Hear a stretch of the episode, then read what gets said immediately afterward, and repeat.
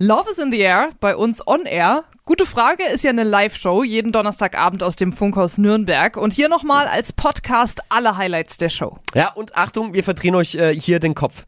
Denn es geht gleich bei uns um das wohl emotionalste Thema der Menschheitsgeschichte. Du hast es gesagt, Saskia. Die Liebe. Ah. Wo und wie finde ich die eigentlich? Frag ich den Freund. Äh, viele suchen ihr Glück auch äh, online. Wir klären, worauf es beim Tindern und Parshippen ankommt. Mit eben Gesprächspartnern von Tinder und Parship. Außerdem äh, habt ihr uns verraten, wie eure schlimmsten Dates abliefen. Ah, ich sag nur How I Met Your Mother, wirklich. Äh, Eine des, ist eine der Stories gleich. Ja, und manchmal findet man dann doch das Match fürs Leben. Und wenn man das dann gefunden hat, ist der Struggle ja aber immer noch nicht vorbei. Denn irgendwie muss ich ja auch dafür sorgen, dass ich mit meinem Partner oder Partnerin lange glücklich bleibe. Und was wichtig ist und äh, ob Streit eigentlich immer was Schlechtes ist, das klären wir unter anderem mit einem Paartherapeuten und den Podcast-KollegInnen Michael und Maria vom Podcast Generation Beziehungsunfähig. Gute Frage. Deine Talkshow mit Saskia und Thorsten. So, Saskia, ähm, ich, hab, ich bin jetzt schon einfach eingestiegen eben und habe gesagt, ich bin der Single jetzt hier in der Sendung. Du? Ich nicht. Ja. Ich bin seit äh, zweieinhalb, fast drei Jahren in äh, einer festen, glücklichen Beziehung. Wie wichtig ist bei euch Valentinstag? Gar nicht wichtig. Null. Also wir haben, äh, wir, wir feiern unseren Jahrestag jedes Jahr. Ich würde sagen, da machen wir ähnliche Dinge, die andere Leute an Valentinstag machen. Essen gehen, da habe ich auch schon mal Blumen bekommen. Aber an Valentinstag selber, das für uns spielt gar keine Rolle. Das ist ein Tag wie jeder andere. Also ihr, aber äh, sprecht ihr es an? So nach Nein. dem, ah, Schatz, übrigens Valentinstag. Das ja, war Gute. irgendwie von Anfang an klar, dass das keine Rolle spielt. Also das ist einfach wirklich ein Tag wie jeder andere. Sagt ihr Schatz zueinander? Was habt ihr für einen Kosenamen? Darf ich das fragen? Es ist, Die sind peinlich, die würde Okay. ich nicht sagen. aber es eingefallen, aber es ist eben nicht Schatz. Nee, ist nicht Schatz. Ich finde nee. Schatz schon ein bisschen creepy. Ich finde Schatz so 0815. Ich weiß, f- f- verderb ich mir jetzt direkt mit vielen. Aber umgekehrt, wenn du dann auf Babe gehst und so, es, Ja, das es, ist es gibt ja auch nichts komisch. Gutes. Was Nee. Persönliches ist wahrscheinlich das Beste, aber das ja, klingt dann aber für das alle kannst anderen du vor befremdlich. anderen Leuten nicht sagen, Das weil also sonst alle denken, boah, was ist mit euch nicht richtig? So, Ja. ja, ja. Ja, da sitze ich als Single jetzt auch einfach am längeren Hebel, weil Mhm. ich kann ja mich gerade nicht outen, was ich jetzt für Spitznamen hätte. Aber hattest du mal komische Spitznamen in einer Beziehung, die du, Ja, wo du ich, weißt? Ja, ich habe das dann, äh, ich habe also in meinen Beziehungen wurde das dann oft irgendwie über so Alternativen gelöst, eben wie Mhm. Babe oder so. Aber das ist, das klingt ja auch schon abgegriffen. Das ist ja Schon. und es klingt dann schon gewollt anders als Schatz. Ja. Also dem, dem bin ich mir, dessen bin ich mir durchaus bewusst. Deswegen habe ich dann auch irgendwann einfach gesagt, wir sollten uns vielleicht trennen, solange wir keinen Spitznamen haben. Meine, da sind deine Beziehungen dran gescheitert. Okay. Ja. Ja, wir kriegen ja Ein- nachher noch ein paar Gründe. Tipps hoffentlich von einem Paartherapeuten, der uns sagt, ähm, was man tun kann, damit eine Beziehung ein bisschen länger hält und vielleicht nicht an Kosenamen oder Hey, anderen hey, Problemen hey. zerbricht. Ja, aber jetzt, ähm, äh, du bist ja Single und ähm, das hat man ja eben schon kurz rausgehört, als du so charmant nach den Nummern der anderen Singles da draußen gefragt hast. Wie ähm, bist du denn gerade am Daten und wie datest du, wenn Ey. du datest? Gibt's ja viele Möglichkeiten. Ich bin tatsächlich gerade gar nicht am Daten, weil, ähm, weil ich find's, ich bin, ich bin tatsächlich der Typ, der beim kleinsten Hindernis dann doch sagt, naja, okay, jetzt, dann muss ich jetzt auch nicht daten, quasi. Und ähm, die Pandemie ist für mich ein so ein kleinstes Hindernis. Ähm, so ist nicht so, also zwischendurch natürlich, dann im Sommer, dann wird schon, dann guckt man, flirtet man schon mal und, und hier wird getindert und alles. Also ich bin auch äh, sehr Tinder und auch Bumble erfahren. Okay. Also ähm, es geht äh, jetzt nicht nur um die um die Plattform, die wir heute Gott sei Dank hier begrüßen dürfen, sondern ich habe da schon verschiedene Apps auch schon in den letzten Jahren, wenn ich Single war, mal ausprobiert.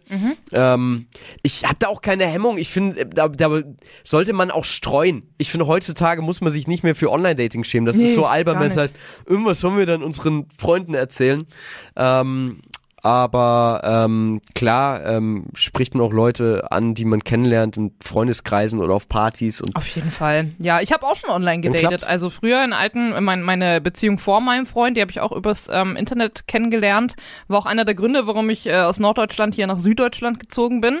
Ähm, und ich habe da auch gar kein Problem mit. Mein Freund jetzt habe ich aber tatsächlich über Freunde beziehungsweise einen ehemaligen Kollegen von uns kennengelernt. Aber du bist wegen der, der Ex-Beziehung dann quasi nach Süden gezogen. Ja, Okay, und hier hast du dann deinen neuen Freund kennengelernt. Okay, Ja. wo hast du den, den ich will jetzt nicht deine Ex-Beziehung hier aufdröseln, aber ähm, den hast du dann per Online-Dating kennengelernt? Ja. Was war das für eine Plattform? das war eine Plattform, da ging es ein bisschen mehr um, äh, dass man einen ähnlichen Musikgeschmack hat.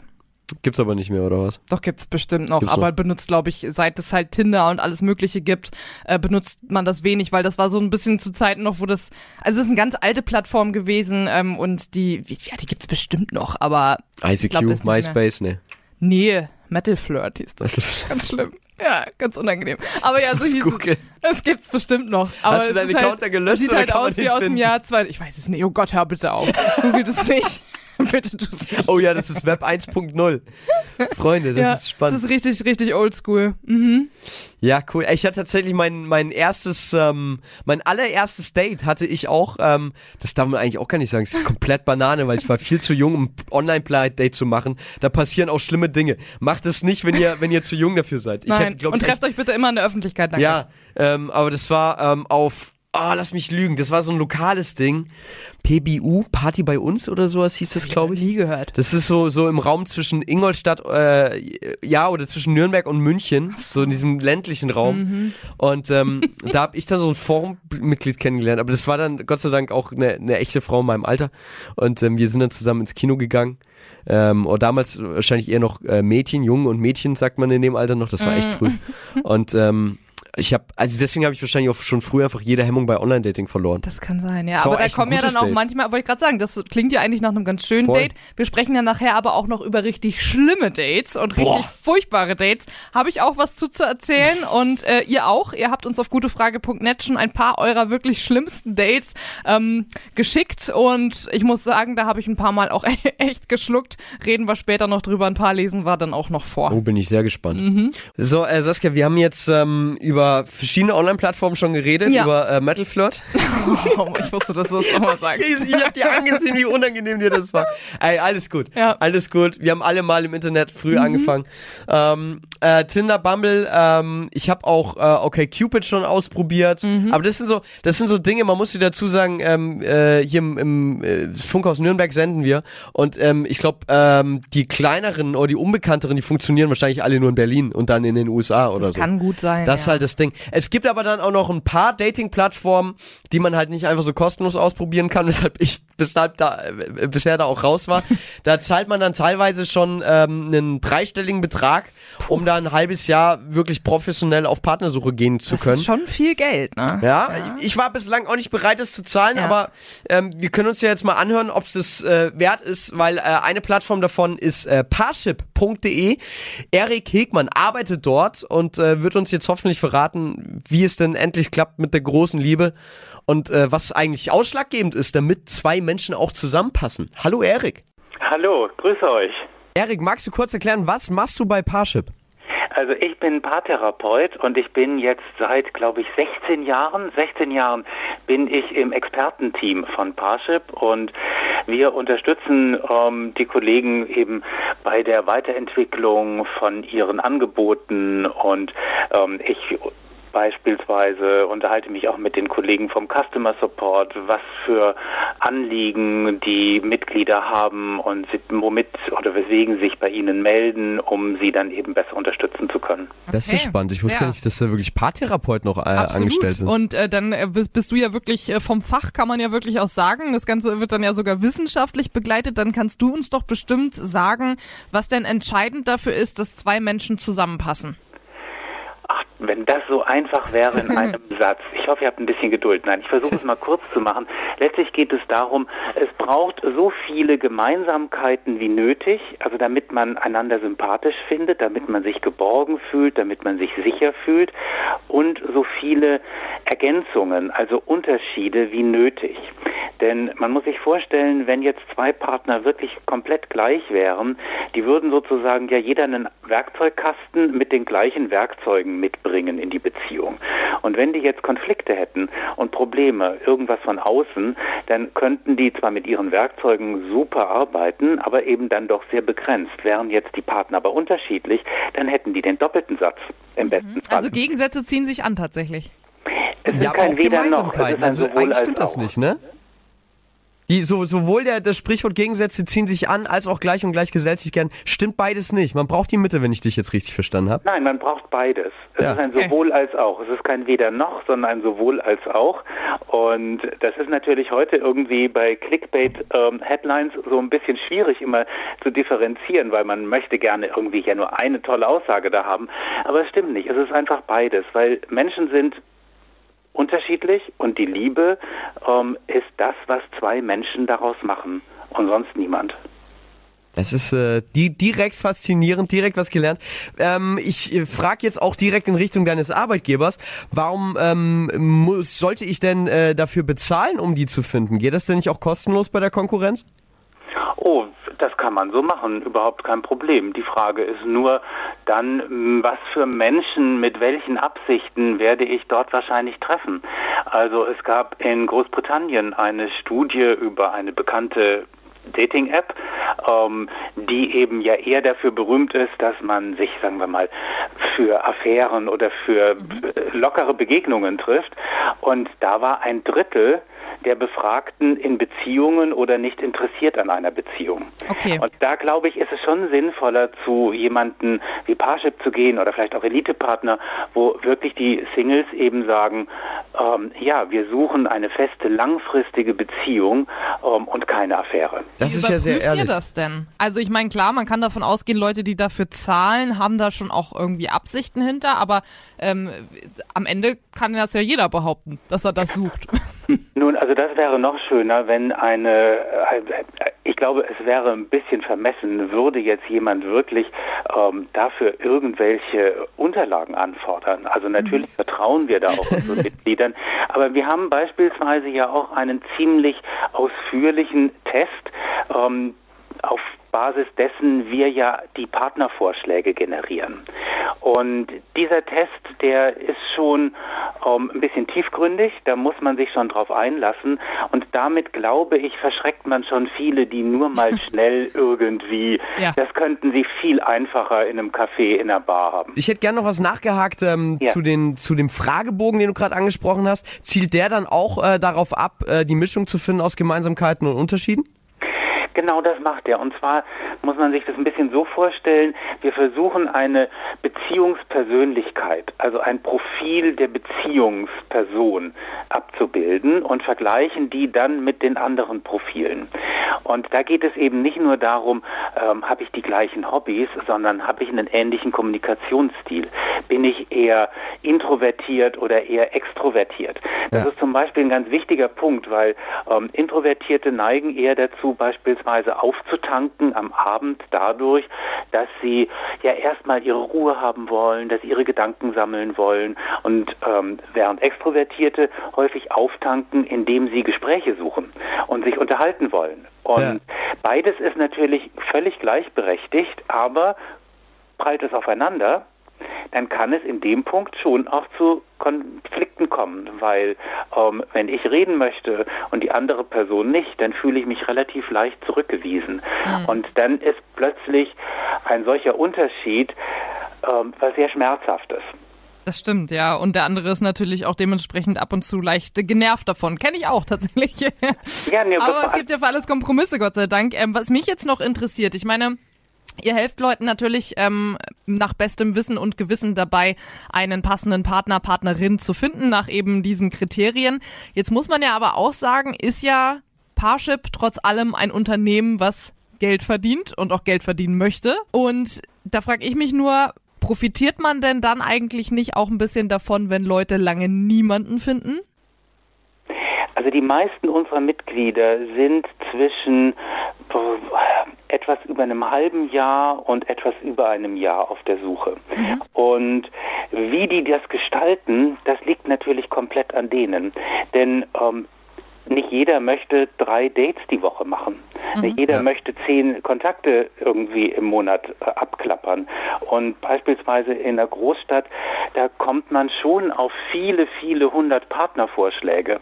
Man muss sich schon auch überlegen, ähm, das passiert nicht von alleine. Ein bisschen, ähm, ja, Einsatz gehört dazu, einfach um in Kontakt zu treten und daraus dann auch wirklich spannende, lebendige Begegnungen zu schaffen. Das heißt, das mit den elf Sekunden ist auch ein bisschen übertrieben.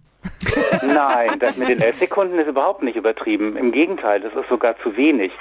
Ähm, das ist berechnet worden anhand der Zahlen von Parship-Mitgliedern, die sich abgemeldet haben, mit der Begründung, dass sie eine Partnerin oder einen Partner bei uns gefunden haben. Mhm. Und das wurde einfach ähm, gerechnet und das war das, was rauskam. Interessant, interessant. Ähm, jetzt haben wir ja das Thema Valentinstag heute und äh, daraufhin eben auch Thema Beziehungen und äh, die Liebe. Wie ist denn das so kurz vorm Valentinstag? Auch wenn viele ja immer sagen, sie feiern den nicht, aber merkt ihr da eine Zunahme von Anmeldungen auf eurem Portal?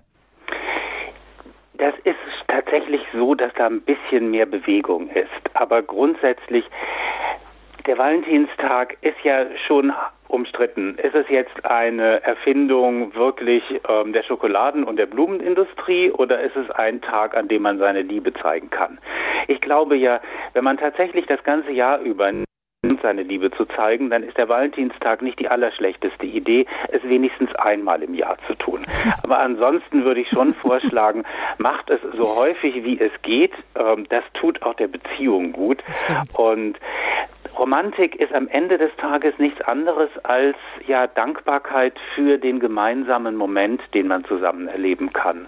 Und da braucht es nicht unbedingt ganz viel außenrum dazu, sondern es braucht vor allem eben zwei Menschen, die bereit sind, sich aufeinander einzulassen. Ach, das ist schön. Schön gesagt, das stimmt, ja. Ja, äh, und ein bisschen schon auch direkt äh, meine nächste Frage vorweggegriffen, weil wir haben ja jetzt gehört, was entscheidend ist, dass zwei Leute erstmal zusammenpassen am Anfang. Mich hätte aber noch interessiert, ist, äh, ist etwas anderes dafür entscheidend, dass die dann auch am Ende zusammen bleiben? Ich glaube, dass sich jedes Paar jeden Tag füreinander entscheidet. Und das ist ein Prozess, den man in einer Beziehung einfach ja, annehmen muss, auch akzeptieren muss. Denn Liebe gibt keine Sicherheit, auch wenn sie uns ja in unserer Vorstellung Sicherheit geben soll. Das ist ja auch das Spannende der Liebe. Und insofern braucht es schon ein bisschen, ich will nicht sagen Arbeit, ich würde sagen, ähm, der Versuch, immer in Kontakt zu bleiben, immer eine emotionale Verbindung herzustellen zwischen den Partnern. Und das passiert, indem ich einfach achtsam bin, indem ich zugewandt miteinander kommuniziere. Also das heißt, dass ich auch wirklich darauf höre, was meine Partnerin sagt und nicht die ganze Zeit aufs Telefon starre, während ich mit dieser Person rede. Ja, ganz schlimm. Nicht nur in Beziehungen, auch in Freundschaften. No go. Ja. Mhm. Hast du denn bei den äh, KundInnen, die ihr habt, was, was ist denn da die rührendste Story, die du je mitbekommen hast? Oh, ich kriege so viele rührende Stories mit. Also vor allem, was uns sehr anrührt, ist die ja, Flut von äh, Babyfotos, die wir bekommen. Also Parship-Babys ja. sozusagen. Das sind wirklich viele tausend im Jahr. Kriegen die dann was? So, so ein Body, wo Made, made by Parship oder so draufsteht? Das ist eine hübsche Idee. Ich gebe das mal weiter. Ja. Das weiß ich gar nicht, wie die darauf reagiert. Ich weiß nur, wir haben in den Büroräumen haben wir große Wände, wo ähm, wir die Fotos von den Paaren, von ihren Hochzeiten, von ihren Verlobungspartys oder eben auch vom Babyshower oder der Taufe, äh, die sie uns schicken, bekommen. Ja. Und das ist tatsächlich etwas, wenn man da durchgeht, ähm, da hat man schon das Gefühl, ja, also wir arbeiten nicht für eine Industrie, die jeden Tag irgendwelche Naturschätze äh, der Erde entreißt und unser künftiges Leben ruiniert, mhm. sondern was anderes. Ja. Hat mehr Sinn, ja. Absolut. Vielen Dank an der Stelle an äh, Erik Hickmann von Parship für dieses sehr interessante Interview, wirklich. Vielen Dank, dass ich dabei sein durfte. Sehr gerne, danke. Dann wünschen wir dir äh, noch eine gute Zeit, viel Erfolg und einen schönen Valentinstag.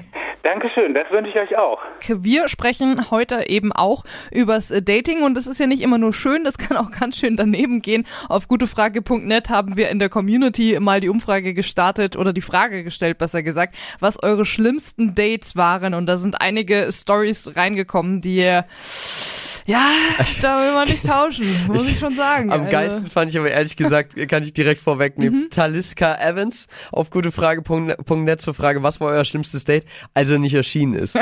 Dass sie die Wortwahl erschienen genommen hat, finde ich auch sehr gut. Alles andere hätte man komisch verstehen können. Also, ja, ah, ja also nicht ge gekommen. Mhm.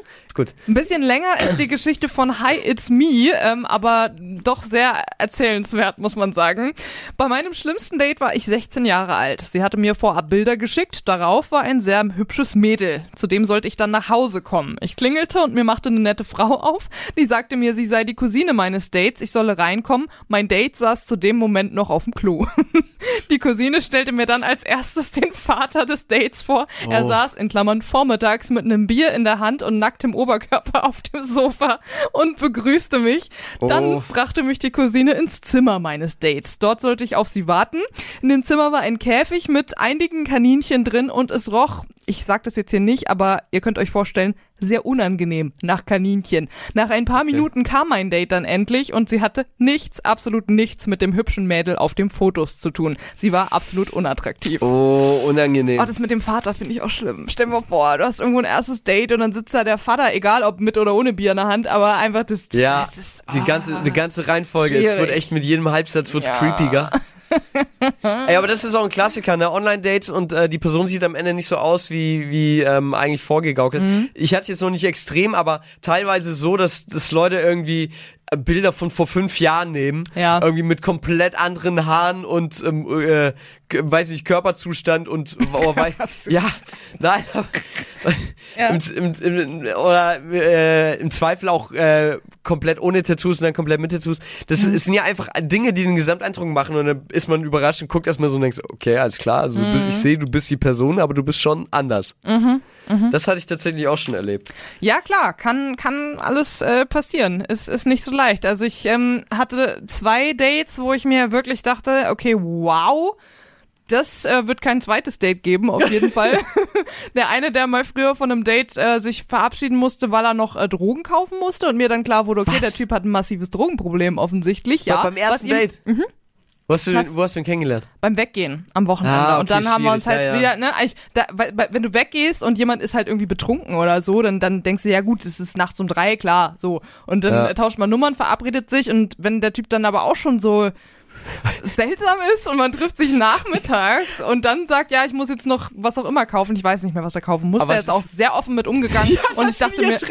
Aber halt auch wirklich harte Drogen, ne? Also so, dass ich mir dachte, okay, wow, also hier geht's jetzt nicht um, ich gehe mal kurz Kippen holen, sondern ähm, oh Gott, oh Gott. ja, das war übel und ähm, auch einmal, das war jetzt nicht das erste Date, aber auch ein, eine Art Date und äh, ich äh, dachte, ich komme in eine Messi-Bude. Das war auch nicht cool. Aber Ah. äh, ansonsten so irgendwie sitzen gelassen werden, wie zum Beispiel das auch der 2019 uns geschrieben hat auf gutefrage.net. Ähm, da hat sie die Geschichte erzählt. Ähm, er stand dann da, sie haben sich verabredet mit einem sehr sportlichen Coupé und war so ein bisschen ne, Klischee, ich sag mal Schnöseltyp. Er musterte sie einmal, drehte sich wortlos um, stieg wieder in sein Auto und hat sie einfach stehen lassen. Und das ist natürlich auch also, das ist einfach Ah, unverschämt. das- ja, also, so viel Respekt muss man ja jemandem entgegenbringen, egal ob man denjenigen jetzt nochmal wiedersehen möchte oder nicht, wenigstens ein Wort zu verlieren und zu sagen, hey, sorry, ist gar nicht so, wie ich mir vorgestellt habe. Ist ja auch alles okay, dafür datet man sich ja. Ja, aber ich finde auch dieses Ghosten ist ein absolutes Unding. Wenn man auf einmal gar nicht mehr antwortet Ja. oder so, dann wenigstens schreiben, hey, sorry, ich glaube, das passt nicht oder so. Versteht ja jeder. Er kommt immer wieder vor. Wie stehen die Chancen, ne? Dass es passt, äh, beziehungsweise ja, ja, nicht passt. Klar. Ja, sowas Extremes habe ich Gott sei Dank nie erlebt. Ich habe wirklich gerade überlegt, ich hatte ein paar unangenehme Dates, aber ähm, ja, es sind meistens, ich finde immer, die, die unangenehmsten Dates sind die, wo man sich dann auf ein zweites, drittes, ein viertes Date einlässt, weil man si- sich noch nicht sicher ist, macht das jetzt Sinn hier oder macht das keinen Sinn? Oder weil man sich nicht traut zu sagen, ich will das nicht. ja, das, genau. Das kenne ich Muss auch. ich auch erst lernen. Das ist, das ist, finde ich, auch richtig schlimm. Also da habe ich bis heute Probleme mit, ähm, Leuten zu sagen, wenn Ja. sowas nicht auf Gegenseitigkeit beruht, weil ich mich immer ganz mies fühle dabei. Ja. Also ich bin auch schon auf Dates gegangen, die, die ich nicht wollte. Ja, es tut nach dem dritten, vierten Date tut's Ja. umso mehr weh für die Person, die sich dann Hoffnung gemacht hat. Also ich war, ich stand schon auf beiden Seiten. Oh nein. Hm. Der, der nach dem dritten, vierten Date dann gemerkt hat, wie sie sich Hoffnung machen, gesagt hat, du sorry. Das ist richtig weird und umgekehrt natürlich guckt man richtig dumm, wenn man lang Mhm. gedatet hat und dann irgendwie verarscht wird. Ähm, was ich Kurioses hatte, ist ähm, im Sinne von von sitzen gelassen. Da ich habe mich, glaube ich, noch nie so mein Bauchgefühl ge geirrt wie auf diesem, war ein Tinder-Date, meine ich, Mhm. vor Jahren und ich hatte richtig gutes Bauchgefühl. Ja. Und äh, hab's dir dann auch noch zum also Kaffee trinken gegangen, einfach. Finde ich immer gut, auch als erstes Blind Date. Das ist schön unverfänglich in der Öffentlichkeit. Und sie dann noch zum Auto begleitet und so weiter und dann auch gemeint, ey, ich fand das super und können wir uns ein zweites Date vorstellen. Und dann sagt sie aber auch so mit so einem halben Lächeln auf dem Gesicht, das war alles cool irgendwie. Anderthalb Stunden gelabert, dann meint sie, Na, es ist, also ich merke, ich habe jetzt heute, ist mir klar geworden, ich hänge eigentlich schon noch an meinem Ex. Oh, Und ich dachte so, okay, das ka- kam jetzt überraschend nach den zwei Stunden so. oh ja, krass. Ja, Ja. also entweder das oder, sie- oder sie hat halt das gleiche Problem wie ich, dass sie jemandem nicht sagen kann, dass sie dass das halt irgendwie nicht passt, die Chemie nicht stimmt und dann nimmt man vielleicht Stimmt, lieber den ja, Ex als so Ausrede, Notlüge. Ja, so damit sich's derjenige nicht das Gefühl hat, dass er daran schuld ist. Vielleicht konnte sie dich, sich, sie dich aber auch einfach nicht gut riechen, denn dieses Sprichwort, das stimmt tatsächlich. Wusstest du das? Ja. Weil- Auch, dass man auf dem ersten Date kein Parfüm tragen sollte? Ja, es ist eigentlich das, die ganze Magie sind als nur Sexualhormone. Ja, beziehungsweise der Körper, äh, der körpereigene Duft, der wirklich unterbewusst dazu ähm, beiträgt, ob ich mich zu einer Person hingezogen fühle oder nicht. Damit ähm, das Ganze ist halt evolutionär bedingt und ja, sich nicht riechen können ist tatsächlich kann ein Grund sein, auch wenn sonst alles passt.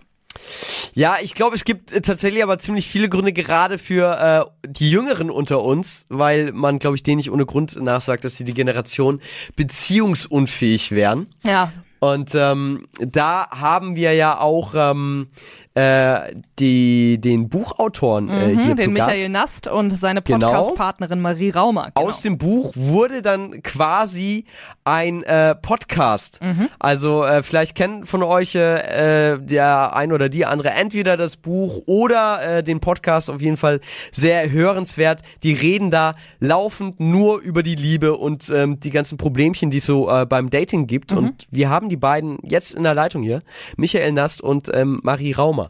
Hallo ihr beiden.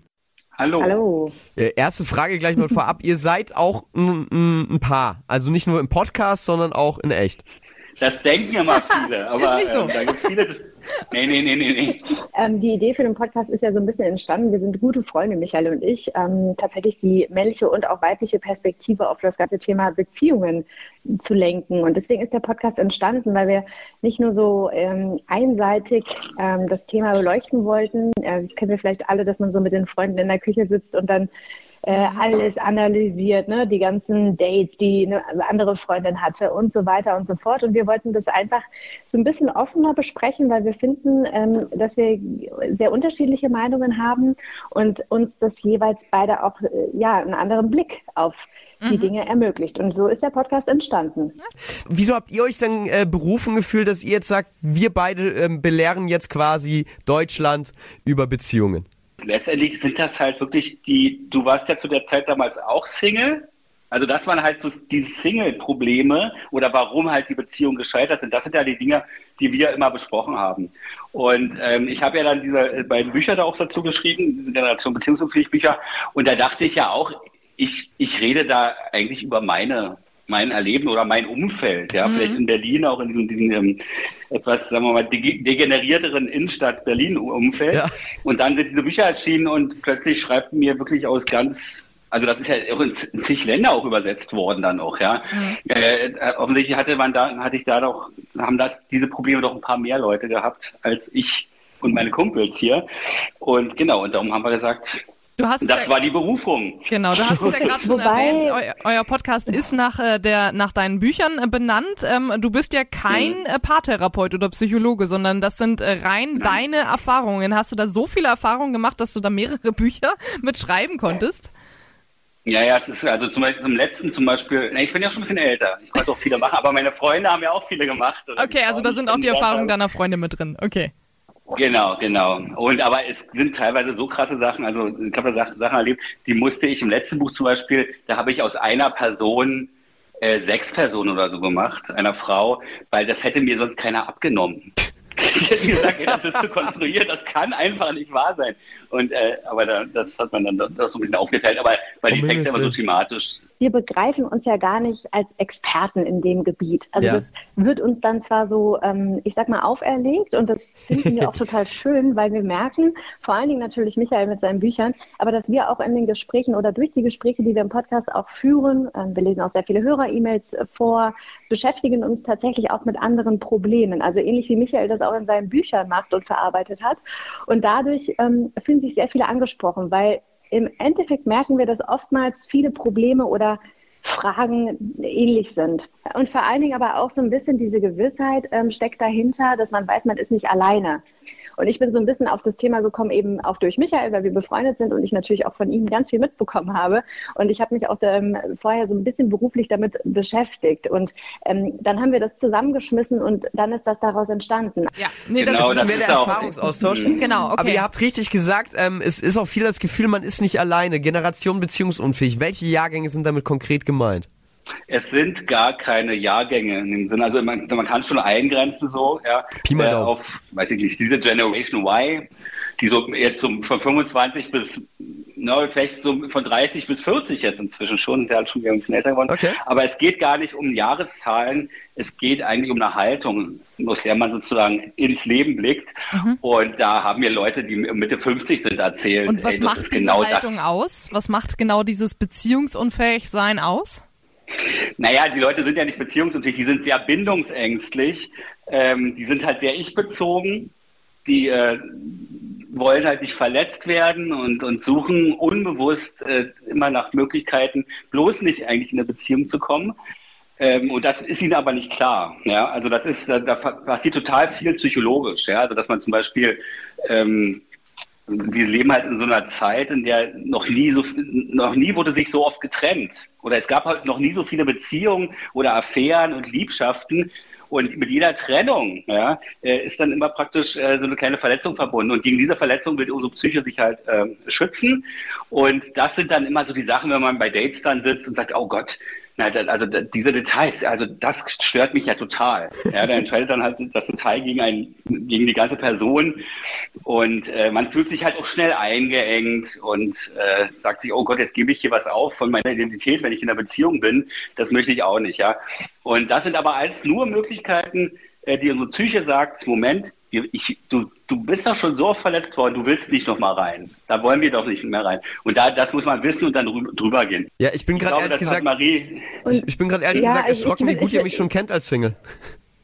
Achso, ja, ja. Ich würde, ich würde sehr gerne noch einmal ergänzen, Ja. was ähm, auch dazu kommt, ist, ähm, dass es natürlich auch so ein bisschen ähm, eine Veränderung gibt. Ne? Also auf der gesellschaftlichen Agenda merkt man ja auch, seit ein paar Jahren gibt es natürlich die klassischen Dating-Apps und so weiter und so fort. Was wir auch ganz viel behandeln, ist natürlich eine Veränderung in dem Dating-Verhalten. Nicht nur in Großstädten, aber vor allen Dingen ähm, oder eben auch durch Corona. Wie verändern sich da Beziehungen? Das sind einfach Themen, die, die einfach gerade da sind und mit denen wir alle, nicht nur in Beziehungen oder eben auch als einzelne Menschen, als Person, irgendwie mit umgehen müssen. Und, wir haben auch natürlich da, ob wir es wissen oder nicht, manchmal unterbewusst oder, oder sagen wir unbewusst oder auch bewusst, ähm, eine Haltung ent ja, eine Haltung entwickelt, wie Michael schon gesagt hat. Und da geht es dann auch natürlich ganz viel um Verletzungen oder wie gehen wir mit bestimmten Situationen eigentlich um, ja, wenn ich jetzt durch Corona gezwungen bin, eine Fernbeziehung zu führen und so weiter und so fort. Das sind ganz, ganz, ganz viele Themen. Und ich glaube, das, was wir merken, ähm, ist vor allen Dingen, dass sich das Datingverhalten eben durch das Überangebot an sozialen Medien Ah. verändert hat. Ja, ähm, was, wa- aber was Genau. ist die Lehre daraus? Wie, wie geht man damit um? Äh, lieber auf Dating-Apps und Social Media verzichten, aber dann lernt man ja auch niemanden kennen. Niemand muss lernen, mit ist- Werkzeugen richtig umzugehen, einfach. Ja, das, das, das wird uns ja nicht beigebracht, wie, man, wie wir richtig mit diesen Werkzeugen umgehen. Das muss man uns selber irgendwie äh, beibringen. Und äh, ich glaube, das Problem ist, in der heutigen Zeit ist halt so, dass die Leute, äh, die suchen jetzt nicht, die suchen halt nach dem einen perfekten Partner, der, der kommt und plötzlich ist alles anders und alles ist perfekt. Ja, und da, darum sucht man auf, auf, auf Dating-Apps, so sind die ja auch angelegt. Die wollen ja eigentlich auch nicht, dass wir da weggehen. Die brauchen, wollen ja Singles haben, ja. Ja. damit äh, sozusagen ihre Kunden da bleiben. und darum hast du ja die ganze Zeit immer wieder neue Fotos und du kannst und jedes, jede Frau, also als, bei, bei mir als Mann, die, die, ich- die mir irgendwie gefällt auf dem Foto, die ist gleich eine Projektionsfläche für die perfekte Frau für mich. Aber eigentlich müsste man sagen, okay, ich nehme, ich nehme eine Frau und arbeite mit ihr oder, oder fange mit ihr eine tiefgehende Beziehung an. Ich arbeite auch an der Beziehung, das ist mir wichtig, aber wir bleiben immer in dieser Unverbindlichkeit, weil, weil wir, das ist der, Denk, der Denkfehler ist halt, dass diese Erlösung passiert. Dann kommt diese eine Person und bam, alles ist anders. Und das ist der falsche Ansatz. Also ich würde eher sagen, wir sind, wir sind alle verletzt. Und ähm, das ist so ein bisschen, dass wir versuchen, das private Glück in eine Beziehung oder sagen wir, wir versuchen das private Glück von einem Menschen abhängig zu machen. Und äh, wir projizieren unheimlich viele rein. Und deswegen ist diese Suche auch so schwer, weil wir natürlich das perfekte Glück für uns wollen. Und was natürlich auch dazu kommt, ist, ich glaube nicht, dass wir nicht bereit bereit sind zu arbeiten, viel, viele sind nicht bereit, klar, aber viele sind auch sehr bereit und geben sehr viel, ähm, geht es eher darum, dass wir sehr viel schon in der Vergangenheit verletzt wurden. Und diese Verletzungen tragen wir immer mit weiter. Und das ist natürlich auch eine sehr unfaire Sache, weil wenn wir jemandem neu begegnen, dann packen wir diese alten Verletzungen, die wir alle irgendwie mal erfahren haben, sofort auf den Tisch. Und mhm. das ist natürlich relativ mhm. unfair, wenn man auch nicht weiß, wie der andere, dem ich jetzt gegenüber sitze, ähm, was der so, so in seinem Gepäck mitgeschleppt hat. Ähm, wir, wir, gehen dann in so eine automatische Schonhaltung und sagen so, oh nee, ich möchte mich jetzt nicht wieder melden, weil ich habe so mhm. schlechte Erfahrungen gemacht. Wenn ich mich dreimal gemeldet habe, dann wurde ich immer abserviert und so weiter und so fort. Das sind ja so, so, ähm, so Muster und Grundannahmen, die wir haben und die gilt es zu durchbrechen. Mhm. Und die Frage, die wir auch mal ganz oft stellen, ist, was machen wir denn selbst eigentlich? Also wie verhalten wir uns denn selbst und wie wirken wir eigentlich selbst? Und sind wir vielleicht selbst für einen anderen auch der perfekte Partner? Können wir das überhaupt sein, so wie wir uns verhalten? Also da geht es auch ganz viel um Selbstreflexion. Ist es ja. denn für euch eine Alternative ähm, zur, zur perfekten Beziehung, zur Liebe, an der man arbeitet, alleine glücklich zu sein? Geht das? Absolut. Ja, das geht, ja. Das ist eine große ja, Diskussion gerade, ne? Also das ist natürlich auch so eine Sache. Ich, wir haben natürlich auch viele Single-Freunde in unserem jeweiligen Bekanntenkreis. Und ähm, ich glaube, man sollte sein Glück oder seinen Status oder wer auch immer man als Mensch sein möchte, überhaupt nicht vom, vom Beziehungsstatus abhängig machen. Also Singles sind, ist das ist, ist doch völlig egal. Also wenn man sich als Single wohlfühlt, ich stelle mich ja auch nicht so vor und sage, hallo, ich bin Marie, ich bin Single. Ähm, das habe ich vielleicht früher mal gemacht, ja, als ich noch so ein bisschen unsicher war. Aber letztlich sollte der Beziehungsstatus doch nicht darüber entscheiden. Und ich kenne das auch selbst. Ich war lange genug, also lange Single und Michael kennt das auch, dass man natürlich schon auch mit einigen Freunden mal redet und die dann so eine Art Mitgefühl oder sagen wir Mitleid haben ähm, und dann auch mal besonders vorsichtig sind. ne? Ja klar, der nächste wird bestimmt und vielleicht solltest du deine Ansprüche auch mal so ein bisschen runter, ne? weil hm, so solche Sachen hört man natürlich und die verletzen unheimlich. Aber grundsätzlich geht es wirklich darum, wenn du selbst zu dir gut bist und das Selbstbewusstsein hast, und dir so ein bisschen treu bleibst, ähm, dann ist es, dann ist das, dann ist das völlig in Ordnung und mehr als anerkannt. Also alle, die da draußen Single sind und die jetzt nicht, noch nicht den ähm, einen Partner für sich entdeckt haben, sollten sich dann nicht diesen Druck machen lassen. Ja, dieser Druck, Druckmacher. der kommt nämlich meistens von außen und gar nicht von innen. Und das ja, sollte man mal so ein zum, bisschen. Zum Beispiel ja. durch den Valentinstag kommt ja dieser Druck genau. auch bei vielen auf. Der, oh, steht ja, gute Überleitung. der steht ja jetzt an ähm, und deswegen würden wir unser wirklich sehr spannendes Interview gerne mal mit der ganz, ähm, ich sag mal, ganz platten Frage äh, beenden. Was haltet ihr von Valentinstag? Also ich bin da kein, also ich habe da gar keinen Zugang zu, muss ich gestehen. Nicht viel. Marie kann da sicherlich mehr dazu erzählen. Ich nicht, also ich auch nicht. Ich, ich, ich weiß natürlich, dass es diesen Tag gibt und ich weiß auch, woher der kommt. Und zwar ist das natürlich ein Tag, an dem besonders ähm, aus, aus Amerika ähm, besonders viele Blumen verkauft werden sollten. Ja. Ein toller Tag, der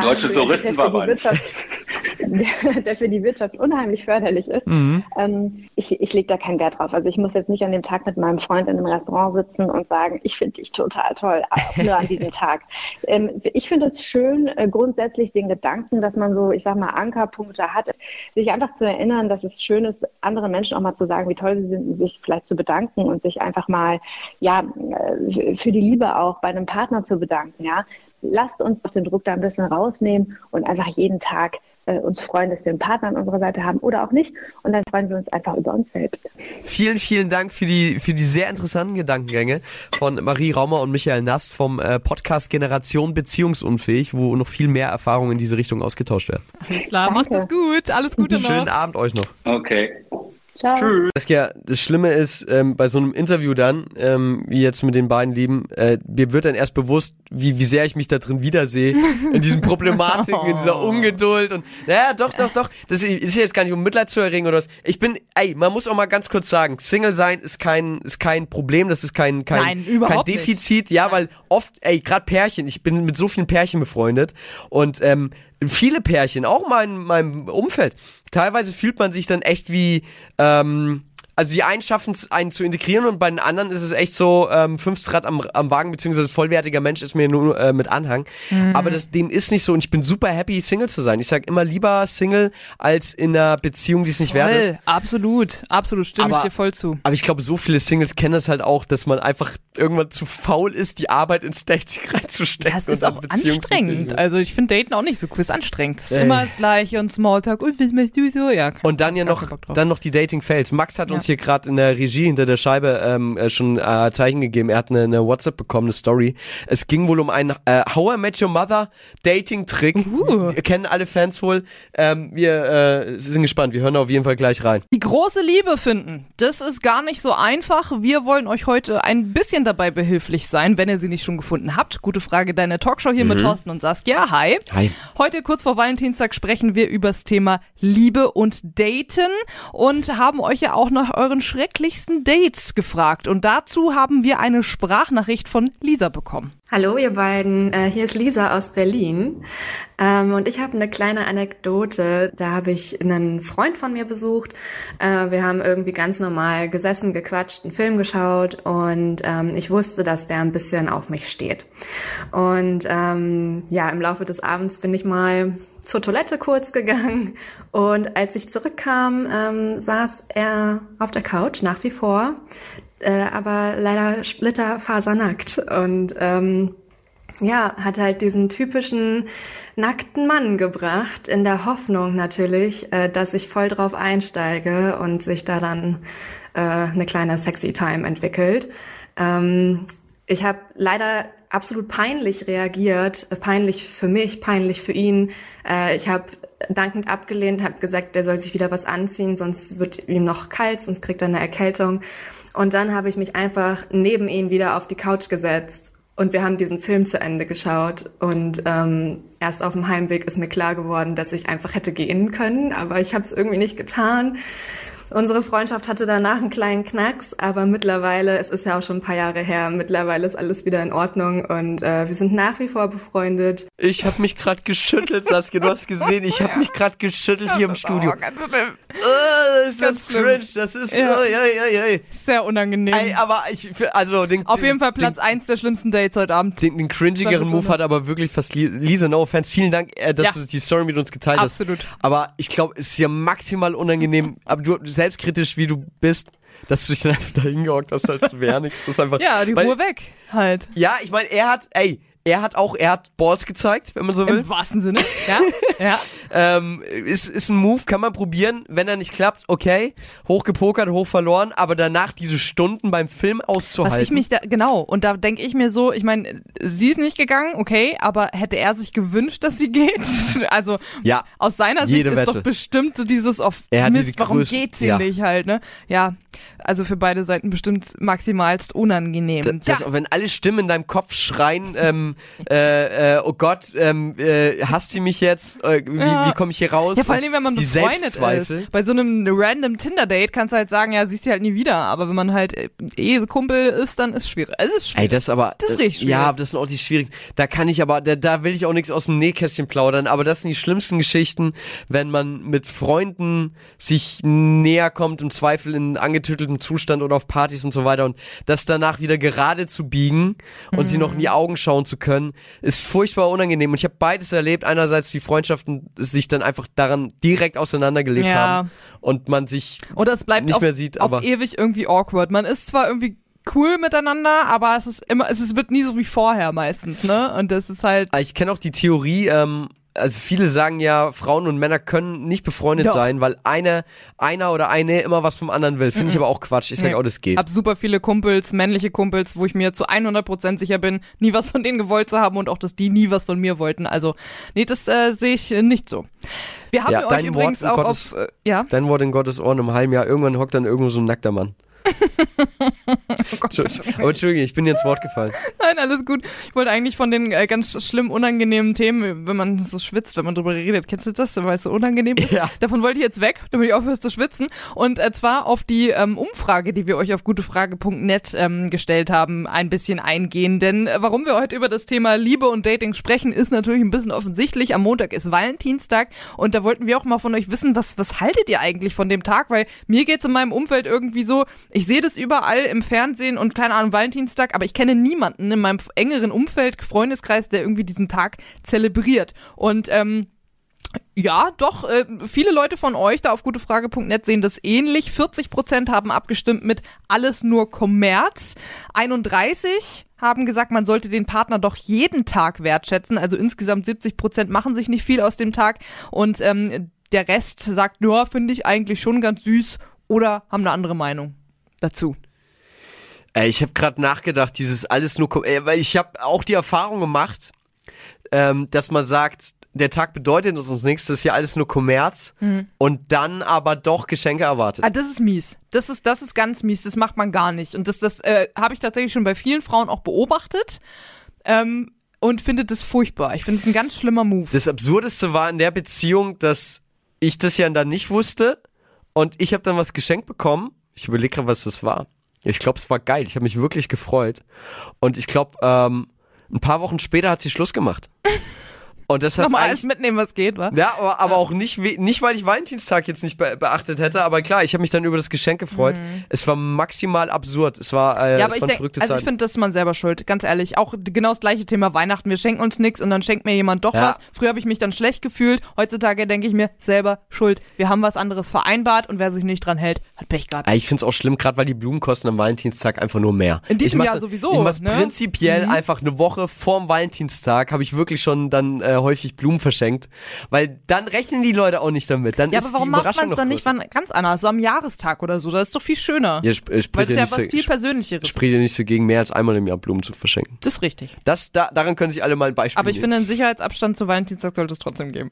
ja, aber Weil nur Woche, weil ich es jetzt jedes Woche Jahr am vorher 7.2. mache und ich am 14.2. Ja, nicht- mache. das nicht jedes Jahr Man wird ja trotzdem dran erinnert Nein. durch den ganzen Zirkus da Ja, ich, ich, Medien. ich meine ja einmal eine Woche vorher, weil du da nicht damit rechnest. Ach so. Ja. Also Ich dachte nicht immer, jedes Jahr am Nein, 7. im, immer überraschen, immer unberechenbar bleiben. Das Okay. ist Okay. Mhm. wichtig. Ähm, ja, aber wir haben, es haben auch viele Leute dazu geschrieben auf gutefrage.net. Ähm, zum Beispiel ähm, Melinda 1996. Ich finde die Idee schon ganz süß. Wir gehen dieses Jahr essen, aber eher einfach so, weil es ganz süß ist ähm, und einfach, weil wir uns zu ähm, zu wenig Zeit bewusst zusammennehmen. Also Ja. sie, sie wollen sich mehr Zeit in der Beziehung nehmen. so lese ich jetzt ja, ist ja manchmal auch schwierig im stressigen Alltag. Richtig cool finde ich übrigens auch die Herangehensweise von November-esque. Ähm, sie schreibt, wir zelebrieren keinen Valentinstag, sondern jedes Jahr den Anti-Valentinstag. Da sitzen sie zu Hause, trinken Bier, essen Pizza und schauen Zombiefilm. Ja, aber das, jetzt tauscht Zombie-Film durch Super Bowl und du hast meine, meine Sonntagnacht. Das ist ja das, das ist das Schlimmste Warum eigentlich für Pärchen, die sich, wo sich nur einer für Football interessiert oder eine. Ja. Du hast ähm, äh, Super Bowl dieses Jahr vor Valentinstag. Dann Sonst weißt du, ist ist der, ist der. Partner am Eimer, wenn er das guckt bis 5 Uhr morgens. Ja, dann gehst du abends auch nicht mehr schön essen. Da gehst du einfach nur schlafen. Richtig. Ja, muss man sich, muss man sich dieses Jahr wohl entscheiden, wie man es macht. Ähm, ob, ob Valentinstag in der Beziehung vielleicht auch was bringen kann. Ich glaube, das fragen wir vielleicht auch gleich einfach mal den Experten. Ja. Ein Paartherapeuten hier im Interview. Wenn ihr noch ähm, verrückte Barney Stinson Dating-Erfahrungen habt, ich habe übrigens, ich habe das Playbook daheim, habe ich auch mal geschenkt bekommen. Hast du schon irgendwas davon mal ausprobiert? Nee, ich Warum weiß gar nicht, wann ich das letzte Mal aufgeschlagen habe. Das ist mir, Vielleicht ist das das ist mehr key. so ein Gag im Bücherregal auf Partys Nackte so. Mann kannst du jetzt abhaken, aber sonst. Nee, ich habe ihn ja noch nicht probiert. Du, Wer, ja? wer sagte nicht, dass es vielleicht auch an ihm lag? Ups, ich sag's nicht. Tja, wo gehobelt wird, da fallen auch Späne, ne, Thorsten? Ja. Liebe Hä? ist heute das Thema bei Gute ist- Frage deiner Talkshow. Was, das ist die komischste und unpassendste Anmoderation, wenn es um Liebe geht und du den Single Ich ansprichst. Was, was willst du denn jetzt sagen? Was, wie soll ich darauf reagieren? Ja? Ja, einfach ja. Ja. Im Zweifel hat die Frau immer recht, so läuft es in einer guten Beziehung. Das solltest du wissen. Alles Könntest klar. du wissen. Ja, ich, Solltest du dir merken, das müsst du eigentlich sagen. Die Liebe heute Thema bei Gute Frage, deine Talkshow. Und ähm, was ich damit sagen will, ist, dass neben Kribbeln im Bauch und Frühlingsgefühl natürlich auch ab und zu mal Herzschmerz und Krisen ins Spiel kommen. Und dann kommen auch Menschen wie unser nächster Gast ins Spiel, Paartherapeut Wolfgang Krüger. Der kennt sich aus mit der Liebe und hat sogar Bücher geschrieben. Eins davon hat den schönen Titel So gelingt die Liebe, auch wenn der Partner nicht perfekt ist. Hallo Wolfgang. Hallo, schönen guten Tag. Vielen Dank erstmal, dass du dir die Zeit heute nimmst. Das freut uns sehr. Und äh, ich habe diesen Buchtitel äh, gesehen, äh, so gelingt die Liebe, auch wenn der Partner nicht perfekt ist und, und fand den so herrlich, dass ich äh, direkt damit einsteigen will. Passt das in einen Satz? Wie geht das? Also es gibt einen wichtigen Tipp, nämlich wir dürfen eines nicht versuchen, nämlich den Partner grundlegend zu ändern. Mhm. Wir müssen gucken quasi, wir brauchen in der Partnerschaft Humor. Es gibt keinen perfekten Partner. Wir müssen gucken, wie wir geschickt mit einem Partner umgehen können. Partnerschaften werden dann schwierig, wenn es Machtprozesse gibt, wenn ich ständig an dem Partner quasi rumprokle, sondern ich muss gucken, einen Partner zu finden, wo ich von Anfang an das Gefühl habe, das könnte mit dem so klappen, auch wenn er so bleibt, wie er ist. Ja, jetzt ist das natürlich ja auch so ein bisschen, äh, ich sag mal, so ein Frauenklischee, habe ich mich selber schon bei ertappt, dass man jemanden kennenlernt, von dem man eigentlich weiß, naja, so richtig beziehungsfähig ist die Person nicht, aber vielleicht bin ich ja diejenige welche, die äh, diesen Typen ändern kann. Ist ja so ein bisschen auch äh, Thema bei Generation beziehungsunfähig. Gibt es die deiner Meinung nach und äh, was genau ist denn das Problem? Ob es die Beziehungsunfähigen gibt? ja. ja. Ja, natürlich gibt es die. Aber ich muss, wenn ich äh, auf die Suche gehe, auf ein Kriterium vor allem achten, nämlich ist der andere nähefähig. Äh, sonst habe ich das Problem, weil die Nähefähigkeit, also die Art, wie jemand Beziehung herstellt, wie viel Beziehung der andere haben will, das entspricht Kindheitserfahrungen. Da kommen Sicherheitsprogramme, äh, wo sich jemand als Kind schon bedrängt gefühlt hat, wo jemand Unsicherheit erlebt hat. Und diesen Wunsch nach Nähe, den kann ich nicht grundlegend ändern. Es gibt immer wieder Frauen, die suchen sich den den einsamen Wolf und haben dann das Gefühl, sie können den irgendwann ändern. Und das klappt eigentlich nie. Das gibt so einen Dauerkonflikt. Das ist richtig. Also vor allem, vor allem äh, die Frage von Nähe, das muss von Anfang an eigentlich einigermaßen gut klappen. Dann frage ich mal äh, für all diese Männer und, und natürlich auch Frauen, die es gibt, die äh, so äh, äh Charaktertyp einsamer Wolf entsprechen, sterben die dann einsam oder ändern die sich irgendwann von alleine? Das ändert sich mitunter ein wenig, aber ich kann es nur selber ändern. Also es muss mein eigener Entschluss sein. Ah. Es kann im Grunde sein, dass ich im Laufe des Lebens merke, äh, vor allem wenn ich mal krank bin, wenn ich einsam bin, wenn ich Hilfe brauche, dass ich das ändern muss. Aber ich ändere es nicht, weil ein anderer das will. Okay, also entscheidend ist, dass das Gegenüber nähefähig ist und äh, dann kann man zusammen an der Beziehung arbeiten.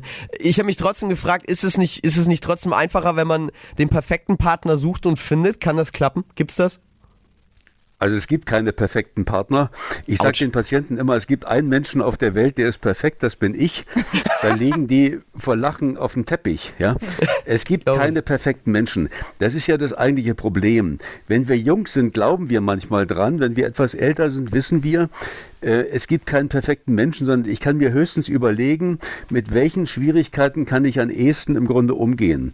Und wir haben immer be bestimmte Kernprobleme oder gewisse Kerneigenschaften, äh, und es gibt Ergänzungseigenschaften. Und wenn ich zum Beispiel einen Mann habe, der zuverlässig ist, der immer seine Steuererklärung macht, der sehr ordentlich ist im Grunde, der wird nicht unbedingt fantasievoll sein und unendlich leidenschaftlich.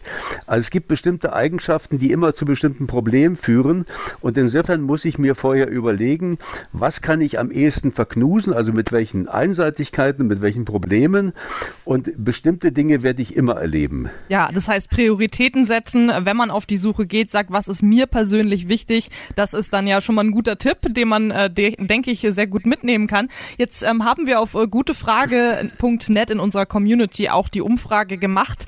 Ähm, was ist der häufigste Streitpunkt bei euch in der Beziehung? Und da haben sehr, sehr viele Leute geantwortet, wir streiten nicht.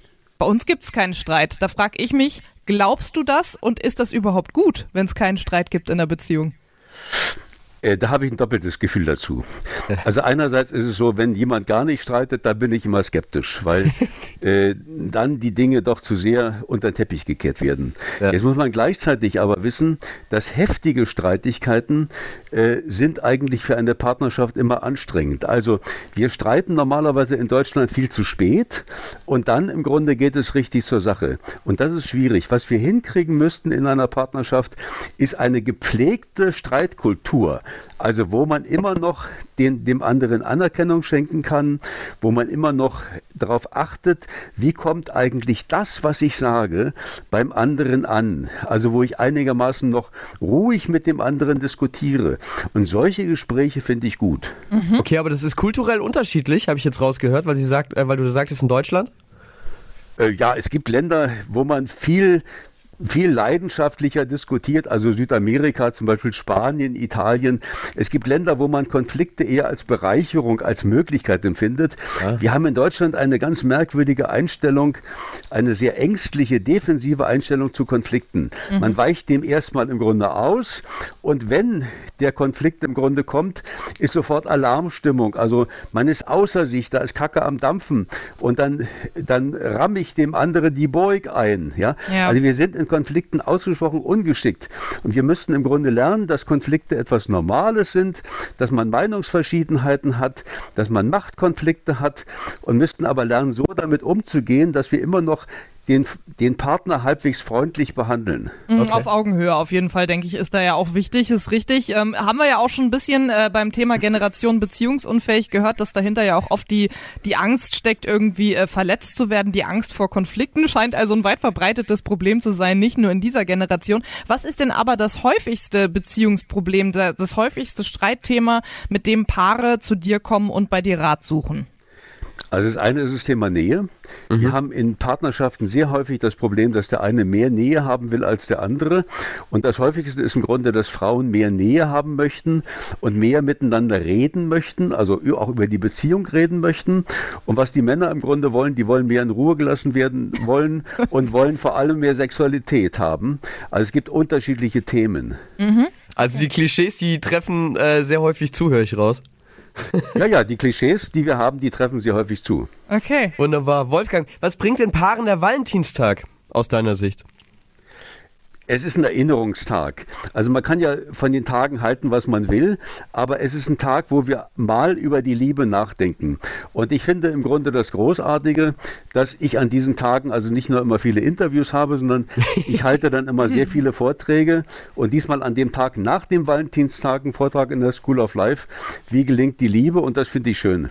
Oh ja, absolut. Das ist auch wirklich. Stimmt, eine spezielle Woche wahrscheinlich, weil ja. wir werden nicht die Einzigen sein, nee. die dich für ein Interview anfragen. Aber deswegen waren wir ja schon ein bisschen früher dran, um das ein bisschen für dich zu entzerren. Ja. Und an der Stelle wirklich äh, vielen lieben Dank für das tolle Interview, Wolfgang. Sehr erkenntnisreich. Ja, danke dir. Wie so eine, so eine Mini-Therapiesitzung schon für uns. Absolut, ja. absolut. Danke, ja, Wolfgang danke. Krüger. Danke, danke, tschüss. Tschüss. So, Saskia, jetzt äh, wissen wir, wie wir äh, gesunde Beziehungen, glückliche Beziehungen mhm. führen. Jetzt muss man nur noch äh, eine Beziehung hinkriegen. Ja, Richtig. Da fragen wir natürlich auch auf gutefrage.net, wo und wie habt ihr euch kennengelernt? Ähm, die Umfrage, da haben wir ein paar Antwortmöglichkeiten vorneweg gegeben, wo wir dachten, Mensch, das sind wahrscheinlich die häufigsten äh, Kennenlernspots und da haben viele von euch mitgemacht. Ich fange jetzt mal an, ähm, in einer Barclub. Hat niemand gesagt. Mhm, auf das finde ich aber interessant. Ja, auf einer Veranstaltung, Konzert, Party etc. Niemand. Was? Speeddating? Keine Ahnung, wo es das noch gibt, aber hätte ja sein können. Geht die alle nicht raus eigentlich? Niemand. Über Freunde, Familie, Bekannte 13 Prozent. Online-Dating-Plattform 22 Prozent. Bleiben zwei Drittel. Mhm ganz woanders. ja, und ein paar der ganz woanders Beispiele haben wir ja auch bekommen, ne? Ey, ganz, ganz kurz, das aber zeigt aber, es gibt nicht die eine Regel. Es ist, nee. es ist komplett unterschiedlich. Wobei, ähm, eine Sache ist mir eingefallen, die haben wir, äh, die haben wir vergessen bei den wahrscheinlichsten äh, Antwortmöglichkeiten anzugeben. Was denn? Ich, ich glaube, Arbeit sind viele. Ja, das stimmt. Da, da haben wir auch einen äh, Kommentar von Candyman712. Der hat auch gesagt, auf der Arbeit habe ich äh, die Partnerin, den Partner kennen, wahrscheinlich Partnerin, kennengelernt. Wir waren Kollegen. Ähm, falls euch das Thema Beziehungen am Arbeitsplatz interessiert, haben wir übrigens schon mal eine Folge, gute Frage, deine Talkshow zu gemacht. Ist Folge 5. Könnt ihr überall nachhören, wo es Podcasts gibt, wenn ihr da Interesse habt. Ähm, außerdem haben wir noch eine Nachricht bekommen zum Thema Kennenlernen äh, von äh, Times Later, der hat äh, die große Liebe an der Bushaltestelle gefunden. Finde ich auch ganz schön. ich habe auch noch eine, eine sehr kuriose äh, Meldung hier in der Community gesehen von Munin der Rabe. Wo habt ihr euch kennengelernt? Bei Rewe. Sie stand hinter der Käsetheke und sie gefiel mir. Das, äh, naja, das, sagte, das sagte ich über den Käse hinweg und sie liebt äh, mich zum Essen ein. So begann es. Zum Käse essen? Kann sein. Du wolltest sagen, besser in der Käsetheke als in der Metzgerei, weil da gibt es diesen bösen Witz. War das Den dein gibt's Gedanke? auch, ja. Ja, ja, ja, den gibt's auch, ja. Käsetheke, alles richtig gemacht. Wir hatten ja auch schon die Folge über, über äh, vegane Ernährung, aber das ist ein anderes Thema. Ähm, ihr kennt die ganzen Podcast-Folgen, ja. ähm, ja, wahnsinnig spannend. Ich äh, glaube aber tatsächlich, ärgert mich, dass mich würde es interessieren, die zwei Drittel, wie viele davon bei der Arbeit sind. Ähm, weil ich glaube, das sind recht viele, dass ich da vorher nicht dran gedacht ja. habe. Ähm, ich ich habe da auch schon Umfragen gesehen. Ich glaube, jede dritte Beziehung oder so Das ist viel. entsteht am Ja. Arbeitsplatz. Ich habe bisher jede, jede be längere Beziehung, die ich geführt habe, immer, also entweder früher natürlich Schule, wo es losging, oder dann am Arbeitsplatz kennengelernt. Ich habe beides gemieden. Ich hatte noch nie, äh, auch ganz früher als Teenie, so äh, die kleinen ersten äh, Beziehungen, die man hat, nie an der eigenen Schule. Ähm, nie, auf gar keinen Fall. In der, und, und auch nie in der eigenen Klasse. Das wäre für mich ein absolutes No-Go gewesen. Arbeit genauso wenig. Ähm, habe ja vorhin schon äh, zugegeben, dass ich äh, auch mal beim Online-Dating ein bisschen aktiv war. Aber äh, die meisten langjährigen Beziehungen, die ich hatte, habe ich im in und über Freunde kennengelernt. Im Freundeskreis und über Freunde. So ist es richtig. Ja, ich glaube, das ist eine gute Masche. Vielleicht sollte ich mir Gedanken über meinen Freundeskreis wirklich machen. Ja. Irgendwie, dass ich das äh, da doch, doch mal ähm, Du hast keine neue Freunde, Leute sag es doch einfach. Genau, ich, ich mache mir Gedanken über meinen Freundeskreis. Ich hätte gerne einen. ja. Nein, aber Nein, es tut mir leid. Ähm, bei, bei dem. Arbeitsthema fand ich spannend, weil du gesagt hast, ähm, meiden, es gibt ja auch, äh, es gibt diverse Sprichwörter. Ich kenne das Sprichwort never äh, the company. D äh, in Bayern sagt man auch, äh, wo man äh, warte, wie heißt, wo man, Wo man frisst, da, frisst, da scheißt man man nicht. Ja, Oder äh, umgekehrt, Ja, genau. ja. Ähm, Aber eine Person, eine e- ehemalige Kollegin, wo ich mal gearbeitet habe, die diesen Spruch wirklich äh, bei jeder Gelegenheit rausgehauen hat, wenn es das irgendwo zu sagen gab, die hat dann natürlich trotzdem ein, zwei Jahre später etwas mit einem Kollegen Ah, der angefangen. Klassiker. Ja. Und es ging nicht gut aus. ja, manchmal sollte man vielleicht auf seine, seine Credos dann auch hören, das stimmt schon. Ja. Ja, aber du lässt da viel Potenzial außen vor, ne? Wenn du von vornherein sagst, die Hälfte des Teichs gucke ich die Fische nicht mal nicht mal an. Äh, So streng habe ich das aber auch nicht gehandhabt. Also ich habe jetzt nie gesagt, Hat's auf gar ergeben? keinen Fall, aber es muss nicht sein. Also ich bin froh, dass es sich nicht ergeben hat, sagen wir es mal so, weil ich es nicht auch ähm, gesucht habe. So. Ja, klar. Also Ne? ich glaube, am, am Ende des Tages, das Leben nicht, sagen am Ende mal des so. Tages guckt man ja auch wirklich nicht ähm, gezielt, wo die Liebe hinfällt. Wo sie hinfällt. Hätten wir hier ein Phrasenschwein heute. Oh, mein lieber ja, das wäre voll. Ähm, haben wir aber nicht. Wir haben noch eine Gesprächspartnerin, ähm, die uns gleich mehr über den äh, Kennenlernweg äh, äh, Dating-Plattform äh, verraten kann. Wir haben hier schon äh, den Herrn von ähm, Parship gehört und gleich eine Kollegin von Tinder, wo ich mal sehr gespannt bin, weil ähm, man da wirklich auch einfach die verrücktesten Geschichten erlebt. Also ich war über die Jahre immer mal wieder auf Tinder, dann mal wieder nicht und Erzählst du uns auch noch was aus deiner Tinder-Story? Boah. Ich, ich gehe mal in mich, was Ja, ich da an das verrückten bitte. Geschichten noch Interessiert habe. mich sehr, ich war da nämlich nie. Am Montag ist Valentinstag und deswegen sprechen wir heute Überraschung über die Liebe. Sind wir wahrscheinlich die Einzigen. Aber wir machen den kompletten Rundumschlag eben auch äh, mit dem Thema Dating und äh, da kommt man natürlich überhaupt nicht vorbei an äh, der App Tinder. Oberflächlich und toxisch, toxisch sagen die einen, für die äh, für andere ist es eine äh, nette Sonntagabendbeschäftigung und wieder andere haben dort tatsächlich die große Liebe gefunden. Äh, also behaupten manche. Ich, ich weiß es Kennt nicht, gibt. Tinderpaare, doch? Echt? Ja. Mhm. Okay, tatsächlich. Äh, offenbar. Ja, vielleicht ähm, gibt's ja auch einfach Tipps, dass ich das auch noch verstehe. Äh, Tricks für mehr Matches. Und was sagt Tinder eigentlich selbst auch zum Vorwurf, viel zu oberflächlich zu sein? Das äh, hören wir jetzt hoffentlich alles äh, im Gespräch mit Juliane Leupold am Telefon von Tinder. Hi Juliane. Hallo ihr Lieben, es freut mich sehr, dass ich bei euch sein darf heute Abend. wir freuen uns, dass du dir die Zeit nimmst. Wirklich sehr toll. Äh, erste Frage direkt. Ähm, wie findet man denn die große Liebe bei oh euch? Gott, oh Gott, da fragst du jetzt eine einzelne Person, die die Liebe gefunden hat, aber das ist, glaube ich, bei jedem sehr individuell. Aber vielleicht Ähm, kennst du Erfahrungen äh, von, von Tinder-UserInnen, ähm, weil ich kenne nur meine. paar Hacks Ich kenne nur meine, ja. Also wenn ich dir aus Tinder-Sicht äh, Empfehlungen geben kann, ist es auf jeden Fall offen für äh, die Menschen da draußen zu sein, sich selbst sehr authentisch zu präsentieren ähm, und auch natürlich ja äh, ins Gespräch gehen. Kommunikation ist, ich glaube, in vielen Dingen äh, der Schlüssel zum Glück und ich glaube in der Liebe auch. Jetzt ähm, bin ich, muss ich sagen, überhaupt nicht im Tinder-Game, auch nie gewesen, weil äh, ich bin jetzt seit ein paar Jahren in festen Händen und davor habe ich zwar Online-Dating gemacht, aber da waren diese Apps bei uns noch nicht so, ich sag mal, so weit verbreitet. Deswegen kenne ich mich Ja. mit Tinder überhaupt nicht aus. Und für mich ist immer so ein bisschen das Klischee, ja, da sehe ich halt ein Bild, dann swipe ich nach rechts oder links und es geht eigentlich nur ums Äußere. Wie kann das eigentlich ähm, dabei helfen, dann die große Liebe zu finden, bei der es ja meistens um ein bisschen mehr noch als ums Äußere geht? Ja, also ich glaube, wenn man heute äh, zu, ähm, sich auf Tinder anmeldet, findet man nicht nur das äh, Äußerliche, sondern das ähm, liegt einfach ganz klar daran, wir sind ähm, von der Kernzielgruppe in der Generation Z verortet. Das heißt, das sind 18- bis 25-Jährige, die sehr viel Wert auf Authentizität, auf Offenheit und auch auf der Diversität legt. Das heißt, in der App kannst du natürlich immer noch ganz klassisch rechts und links swipen, aber es gibt auch viele weitere Möglichkeiten, sich inzwischen anders kennenzulernen, auch weg von der Oberflächlichkeit. Das heißt, wir haben zum Beispiel ein Feature in der App, wo du einfach nur über die Kommunikation, das heißt, du kriegst eine Frage gestellt und mit dem anderen schreiben kannst, ohne dass das Profil erstmal sichtbar ist. Ah. Und das wird erst durch das Gespräch sozusagen immer weiter entlüftet, wer eigentlich mit dir da schreibt. Also es gibt diverse Möglichkeiten, sich inzwischen auf Tinder kennenzulernen. Und ähm, ich glaube, es lohnt sich da auch mal reinzugucken, selbst wenn man vielleicht gerade nicht mehr den Bedarf hat, aber einfach mal vom Freund oder Oh, Freundin das darf der nicht sehen, du. Das könnte komisch Nein, aufgefasst aber werden. für Freunde Tindern ist ja etwas ganz Gängiges und ich glaube, das macht auch Echt? Spaß, da einfach mal rein. Für Freunde tindern? Ja, natürlich. Einfach mal das Handy nehmen und von jemandem anderen. Und ich glaube, also ich persönlich weiß ja häufig auch gern, ganz gut, wer zu meiner Freundin oder mal zu meinem Kumpel passt. Ah.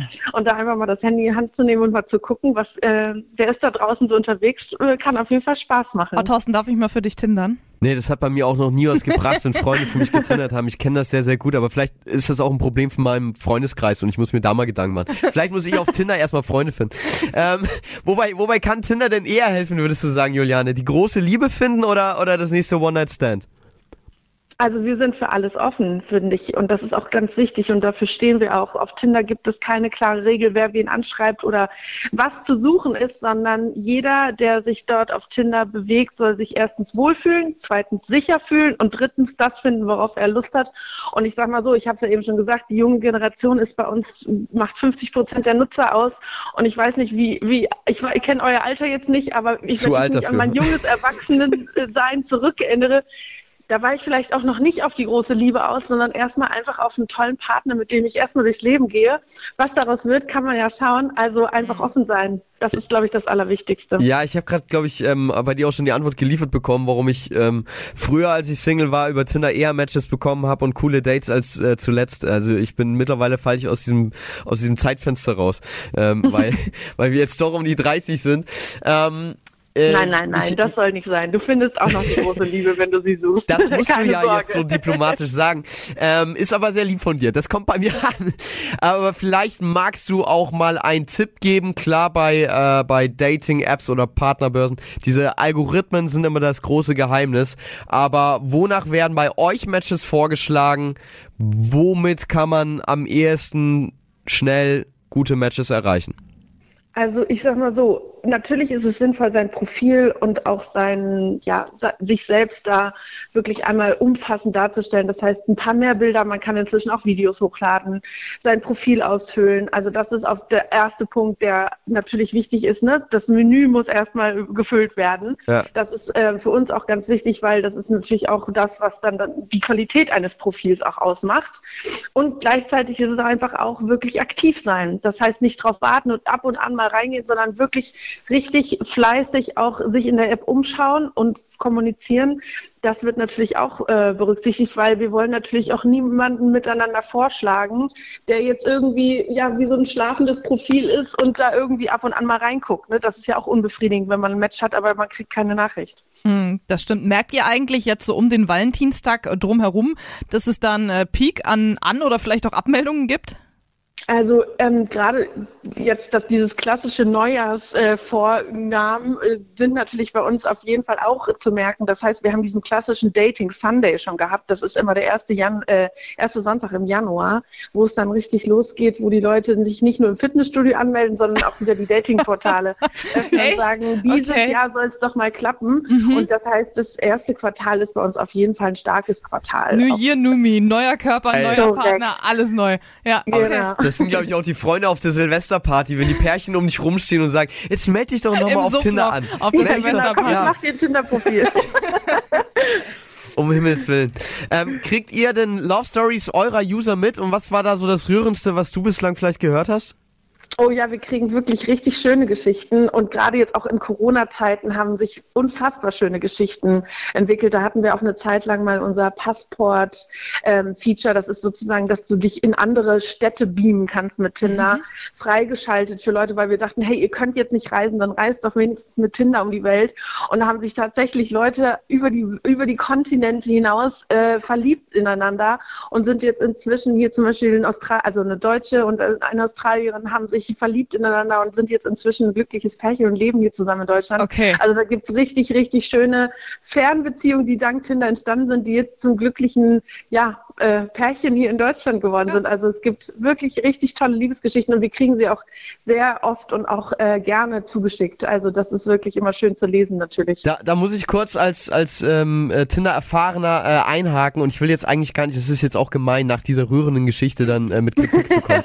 Aber dieses, dieses Feature der Weltreisenden, ähm, kann man das auch ausstellen, dass andere Leute einem gar nicht angezeigt werden? Weil, Thorsten will keine Fernbeziehung. na, es ist wirklich das Nervigste der Welt, eben wenn du das nicht willst und Ja. du matchst dann auszusehen jemanden, der gerade in Costa Rica lebt.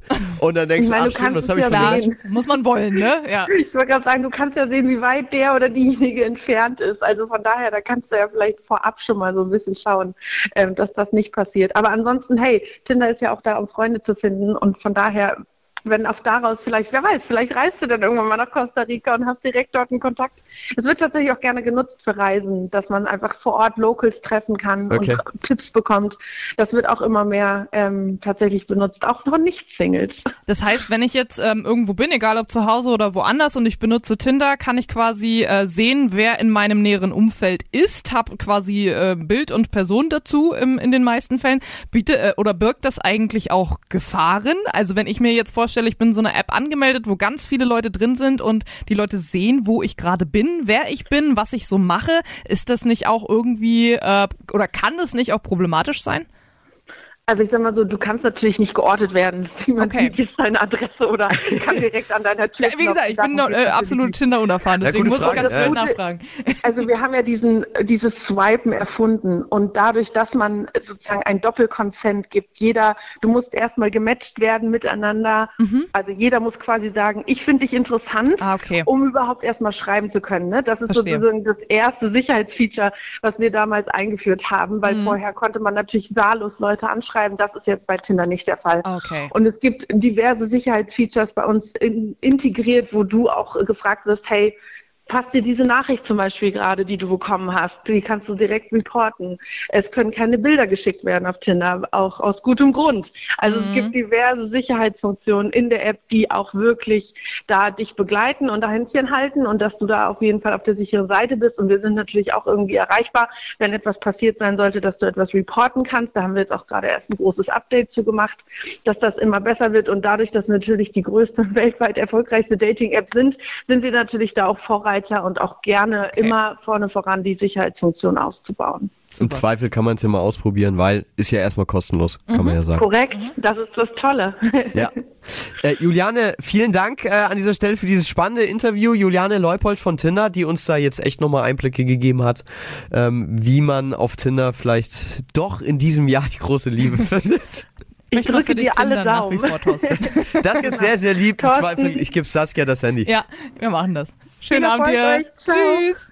Ja, ähm, sollen wir jetzt gleich Also dann nach das der, Handy. Ja, ich, noch, noch, ich muss erstmal Tinder, ich muss Tinder erstmal wieder installieren. Das wollte ich jetzt ähm, der lieben Juliane nicht um die Ohren hauen. Zuletzt habe ich es deinstalliert, aber ich habe ja Erfahrung. Oder ich ähm, äh, leiste mir jetzt dann doch einfach Parship. Ne? Also wir haben ja. Ja. jetzt heute die Option kennengelernt. Ähm, bei Tinder hat es bei mir bislang ja nicht geklappt, muss Mhm. man so ehrlich sagen. Eins von beidem, aber im Zweifel gebe ich dir dann das Handy. Ja, wir können würde ich gleich, erstmal ausprobieren, bevor ich Geld ausgebe. ja, wir können gleich nach, nach Showende anfangen. Ja. Ähm, äh, ei- eine Warnung noch bei, bei Tinder, weil mir ist vorhin noch ein Dating-Fail von mir eingefallen und das Ah. hängt auch mit Tinder-Matches zusammen. Geht nicht bei einem Date ins, zum, zum Sport machen. Und zwar, es war nicht das erste Date, aber das erste Date war schön Kaffee trinken. Also ich habe die kennengelernt in, in einer Arztpraxis. Medizinerin. Beim, beim Proktologen oder? Nein. Nein, Hausarzt. Ähm, und, ähm, äh, und dann waren wir Kaffee trinken und aber die war so ein Fitnessfreak, was ich nicht wusste. Ähm, sah halt sportlich aus, aber ist ja okay. Und ähm, dann sind wir äh, beim zweiten Date ins Fitnessstudio und haben zusammen Workout gemacht und ich fand es so maximal unattraktiv. Also ich Das finde es Sport, also sie beim Sport machen oder Nein, das nee, Sport gene- machen generell, wenn du, wenn du einen anderen Menschen noch nicht so kennst, also ich glaube, dann willst du ihn nur bei, bei äh, einer Betätigung vielleicht schwitzen sehen, aber ähm, nicht unbedingt irgendwie da beim Gewichte stemmen oder irgendwas und sich dann austauschen, wie viel Kilo und Gewicht. Irgendwie, Ja, es aber ist- es ist vielleicht auch subjektiv, wen was antören, ne? Ja, voll. Ja, Aber deswegen, bei, bei so viele Tinder-Profile, die immer, ähm, ja, wollen wir zum ersten, wollen wir bouldern gehen? Es, es, Bouldern ist ein Tinder-Virus. Äh, Das ich Gerade schon, Ich was du von, gern machst, ich ähm, weiß. Ich wollte gerade sagen, habe ich schon von vielen gehört. Ähm, Ich mache das halt tatsächlich so gerne, ohne dabei auf äh, Dates zu gehen. Auch mit meinem Freund zusammen äh, gehen wir gerne Ja, dann ähm, ist okay. bouldern, aber ich, glaub, ich, ich finde es schon locker. Ich grundsätzlich bin aber auch kein Fan von jetzt so irgendwelchen krassen Aktivitäten irgendwie bei einem ersten Date, weil, Alter, einfach ganz entspannt sich irgendwo hinsetzen Ja. mit einem netten Getränk, sich was erzählen, das ist doch eigentlich das, was äh, gut ist, oder nicht? Wie habt ihr euch denn eigentlich kennengelernt, wenn, wenn ich fragen darf? Ja, darfst du fragen. Ist ähm, quasi über einen Freundeskreis. Ähm, also ich war mit einem äh, Kollegen, ehemaligen Kollegen von uns auf dem Konzertabend und ähm, da waren dann halt ein paar Leute, die ich noch nicht kannte aus seinem Freundeskreis. Er war dann dabei. Ein äh, guter Kumpel von ihm hat mich aber den ganzen Abend irgendwie belabert, sodass wir eigentlich gar nicht ins Gespräch gekommen sind. Und ein paar Tage später war Rock im Park hier, ein großes Festival in Nürnberg. Und äh, da hatte er mich nur angeschrieben und gefragt, ob ich noch jemanden kenne, der noch ein Ticket hat. Kannte ich nicht haben wir uns einen schönen Tag gewünscht und das war's dann. Und dann äh, stand ich ähm, bei einer Band, wo sehr viele Leute waren, Tool, 30.000 Leute im Publikum und wer steht plötzlich neben mir? Mein Freund hat doch noch ein Ticket gekriegt und dann haben wir das Konzert zusammen geschaut. Ähm, und danach äh, haben wir uns dann relativ schnell das erste Mal privat getroffen und seitdem sind wir unzertrennlich. Bei Rock im Park wart ihr zufällig direkt nebeneinander in wirklich 30.000 Leuten. Ist so, ja, es war wirklich Ey, da, zufällig. da können wir jetzt hier das Fass aufmachen. Gibt es Schicksal oder sind es alles nur Zufälle? Ich glaube, Ja. ich glaube Zufälle. Aber ein sehr geiler Zufall. Schon, oder? Ja. Sehr schön, um die heutige Show, glaube ich, zu schließen. Äh, macht auch Hoffnung. Absolut. Gebt die Hoffnung nicht auf. Hat mir wieder sehr viel Spaß gemacht. Dann hören wir uns nächsten Donnerstag. Absolut. Schönen Valentinstag oder auch nicht. Bis nächste Woche. Passt auf euch auf. Oder auch nicht. Gute Frage, deine Talkshow. Für mehr Infos klick gutefrage.net slash radio.